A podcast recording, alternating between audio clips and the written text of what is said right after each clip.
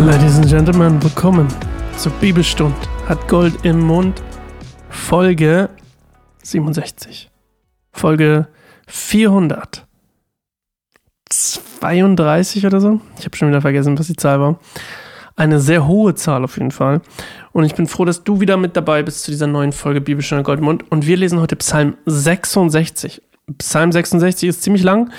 Die nächsten Folgen also morgen nicht, aber danach 68, Psalm 69 sind sehr lang. Und ähm, deswegen heute auch ein bisschen länger. Wollen wir direkt loslegen? Ich würde sagen, wir machen eine Minute, ja, einfach Stille. Ähm, hören ein bisschen uns rein, konzentrieren uns auf Gott. Und ähm, das ist ja auch der Sinn der Sache, dass wir den Text zusammen auch geistlich lesen. Und ich glaube, es ist gut, wenn man sich ähm, auch durch eine Art Meditation geistlich auf oder eine Zeit der Stille oder wie habe ich es mal genannt? Moment der, ich habe es schon vergessen. Moment der Achtsamkeit? Nee, ich weiß nicht mal, wie es hieß. Ähm, einfach ein bisschen auf uns, auf unser Inneres konzentrieren, uns bereit machen für Gottes Wort. Und ähm, dann hören wir uns gleich in einer Minute wieder. Okay, bis gleich.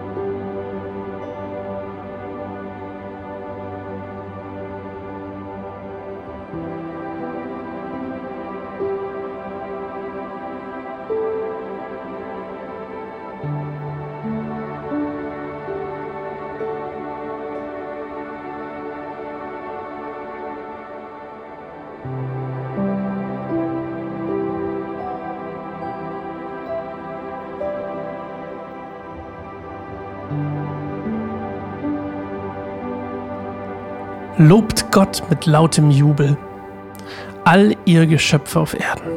Singt zur Ehre seines Namens und lobt ihn auf herrliche Weise. Sagt zu Gott, wie wunderbar sind deine Werke, deine Feinde müssen sich beugen vor deiner Macht. Alles auf Erden wird dich anbeten, alle Menschen werden dich ehren und deinen Namen in herrlichen Liedern preisen.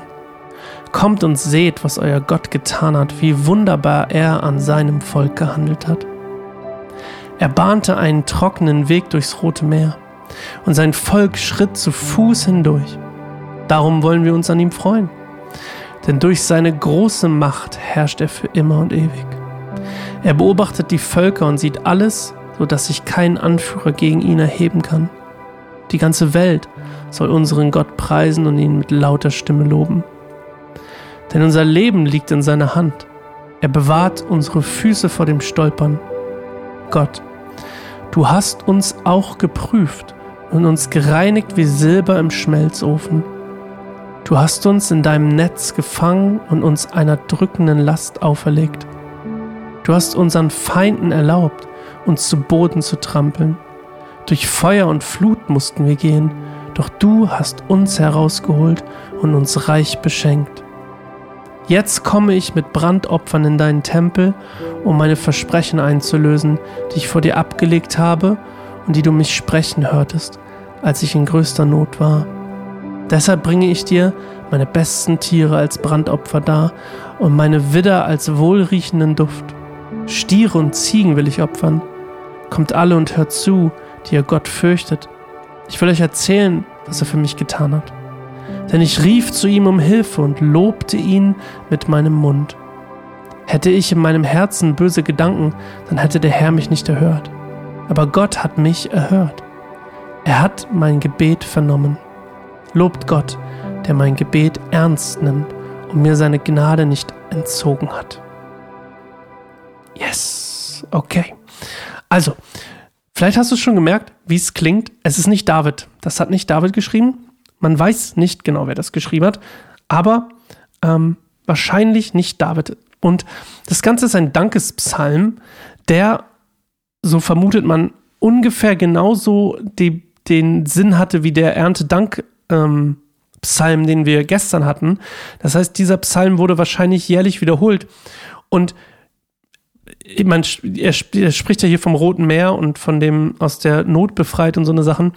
Und es ist wahrscheinlich einer, ein Dankespsalm, der, der quasi zu einer Feier gesprochen wurde, nämlich zu der Feier zum Auszug aus Ägypten. Die haben ja ähm, das Pessach, Passach, Pessachfest? Nee, Pessach, ne? Pessach oder Passach? Jetzt bin ich richtig verwirrt. Pessach. Ja, Pessach.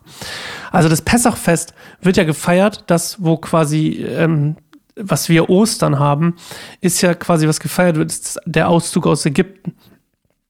Ähm, dass, die, dass die Israeliten aus Ägypten ähm, entkommen sind.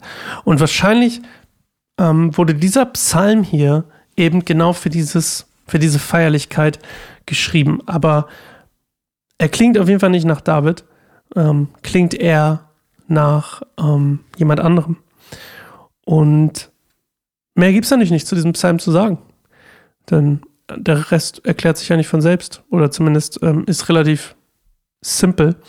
Ähm, das Einzige, was vielleicht noch auffällt, ist, dass mit den ganzen Opfern, wir hatten ja mal einen Psalm, wo David, das spricht übrigens auch gegen David, ähm, David hat ja gesagt, dass Gott eigentlich gar keine Tieropfer mehr von ihm möchte, sondern eigentlich ein opferndes Herz. Und, ähm, oder ein aufopferndes Herz. Und das ist spannend, weil dieser Psalmist hier, der Autor, quasi das ähm, nicht so sieht. Jetzt ist die Frage, hatte David diese Offenbarung zu seiner Zeit und dann haben die Leute das aufgegriffen oder hatte nur David diese Offenbarung und es ist kulturell gar nicht angekommen?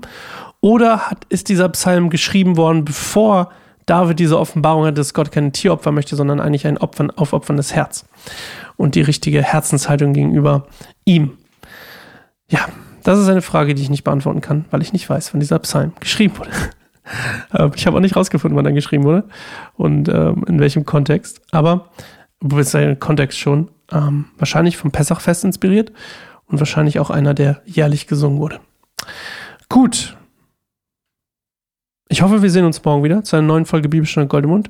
Und ähm, ich würde mich freuen, wenn du unsere anderen ja, unseren anderen Content, unsere anderen Podcasts mal ausprobierst, guckst, ob es dir gefällt, ob was für dich dabei ist.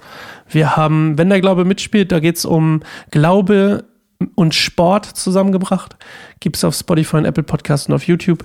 Wenn der Glaube mitspielt, immer wieder neu ist unser ja, Ehe-Podcast. Da geht es viel um Beziehung und um so Zwischenmenschliches. Und ähm, dann haben wir noch den Weil ich glaube Podcast. Da geht es tatsächlich darum, dass Menschen von ihrem Leben mit Jesus erzählen.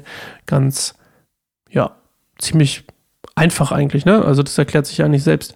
Wie, nicht unbedingt Zeugnis geben darüber, wie sie zum Glauben gekommen sind, sondern wie leben sie ihr Leben mit Gott und was macht das für einen Unterschied in ihrem Leben. Und ähm, ja, das sind unsere Podcasts und äh, die findest du auf YouTube, Spotify und Apple Podcasts. Okay, bis morgen. Ciao.